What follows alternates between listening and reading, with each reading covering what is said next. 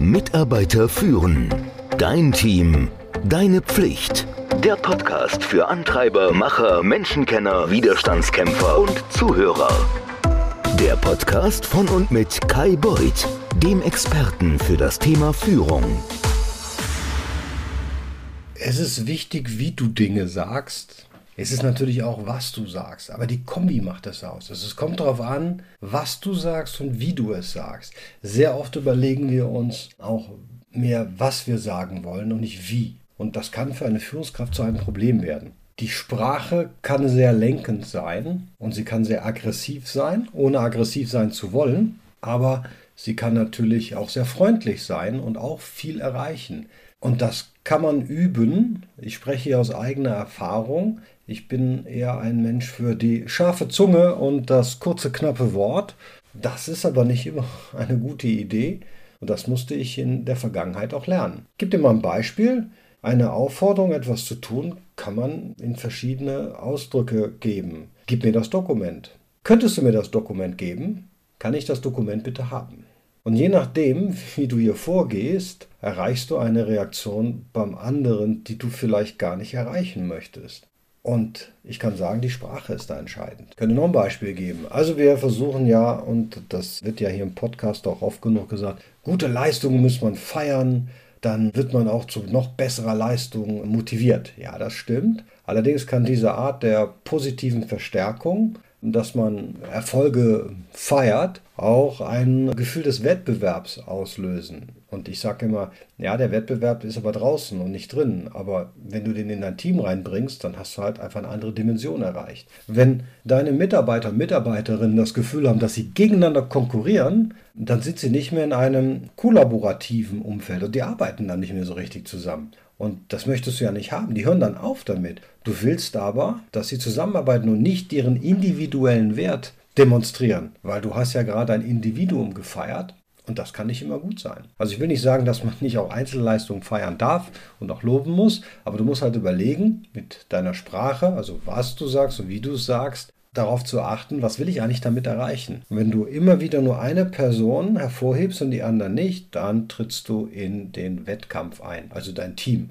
Und das ist sehr, sehr schwierig. Jetzt gibt es aber eine Möglichkeit, wie man aus dieser Wettbewerbssituation rauskommt. Wenn du das nutzen kannst, also diesen Wettbewerb, deinen eigenen persönlichen Rekord zu schlagen, also indem du dich weiterentwickelst, du hast was super Tolles erreicht und jetzt kriegst du Feedback und jetzt willst du deinen eigenen Rekord schlagen, dann ist es etwas, was man wirklich gut feiern kann. Und da kommt es wieder darauf an, wie ich schon sagte, was man sagt. Fantastisch, du bist ja noch besser geworden. Das ist was anderes, als zu sagen, wow, wie gut du diese Aufgabe erledigt hast.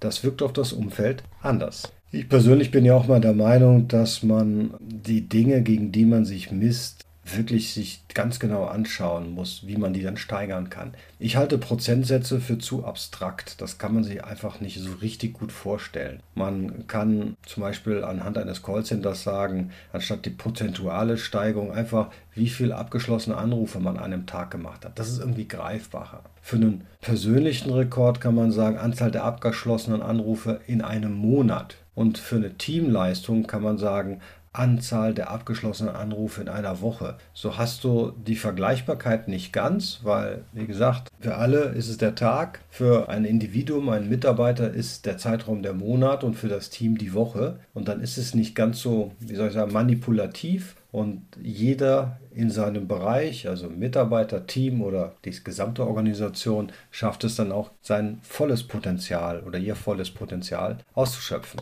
Das hast du ja nicht zum ersten Mal gehört von mir. Das Führen mit Fragen ist effizienter als das Führen mit Antworten. Und das führt dann auch, oh Wunder, zu besseren Antworten. Der Schlüssel ist hier, gute Fragen zu stellen. Interessante Fragen führen zu hochinteressanten Antworten. Und offene Fragen beginnen immer mit was oder wie. Ja-Nein-Fragen, die können wirklich jedes Gespräch zum Erliegen bringen. Also das macht einfach keinen Sinn. Vermeide es, Fragen zu stellen, die eigentlich deine Ideen als Führungskraft schon mal transportieren. Die sind nur so getarnt. Hast du dir überlegt das? Also ich habe sehr oft mit Vorgesetzten zusammengearbeitet. Die haben halt so gearbeitet und ich wusste genau, okay, ich habe verstanden, du willst, dass ich das so mache. Und ich habe dann nicht immer meine Meinung geäußert, dass das dann nicht das Richtige ist. Und hier siehst du auch, wie Sprache führt. Wenn du natürlich beabsichtigst, dass dein Mitarbeiter und deine Mitarbeiterin genau das machen sollen, was du willst, fein, dann ist das der richtige Weg. Wenn du aber das beste Ergebnis haben willst, dann solltest du offene Fragen stellen und mit offenen Fragen führen. Offene Fragen, die ziehen alle in das Gespräch ein.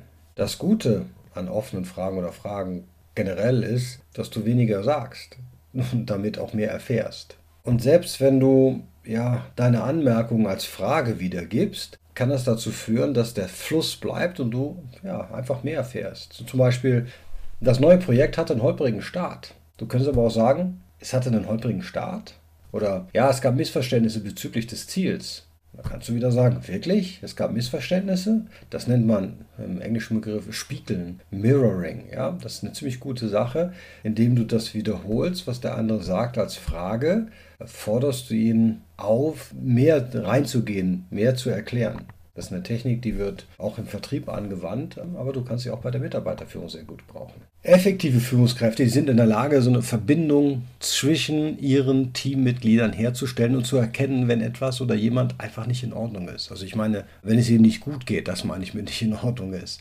Du kannst dann die Emotionen lesen. Das ist eine Fähigkeit, die man im Übrigen auch entwickeln kann. Das kann man üben, indem man einfach mal die Emotion errät und dann mal schaut, woher kommt es denn eigentlich? Zum Beispiel, also ich frage mich, ob du frustriert bist, weil du mehr Entscheidungsfreiheit haben willst. Ne, die Emotion ist die Frustration und das Bedürfnis ist die Autonomie. Oder ich kann mir vorstellen, dass du dich ausgeschlossen fühlst, weil das Team dich zu Beginn des Projekts nicht mit einbezogen hat. Hier ist das Gefühl die Ausgrenzung, das Bedürfnis, die Zugehörigkeit. Und wenn deine Vermutung richtig ist, dann wird die Person sie bestätigen. Aber wenn nicht, dann wird sie dich wahrscheinlich korrigieren. Und so erhältst du eine ziemlich genaue Information und kannst die Person und die Situation, in der sie sich befindet, viel besser einschätzen. Mit der Zeit, vor allem wenn du mit denselben Menschen immer arbeitest, also in deinem Team, da wirst du immer, ja, da wird man immer besser darin, die Gefühle zu lesen. Und das baut im Übrigen auch deine sogenannte emotionale Intelligenz aus.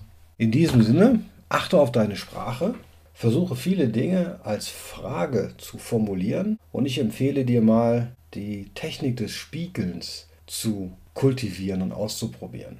Und du würdest jetzt antworten, die Technik des Spiegels kultivieren? Und schon würde ich anfangen, darüber zu sprechen. In diesem Sinne, dir eine erfolgreiche Woche. Mitarbeiter führen. Dein Team. Deine Pflicht. Der Podcast für Antreiber, Macher, Menschenkenner, Widerstandskämpfer und Zuhörer. Der Podcast von und mit Kai Beuth, dem Experten für das Thema Führung.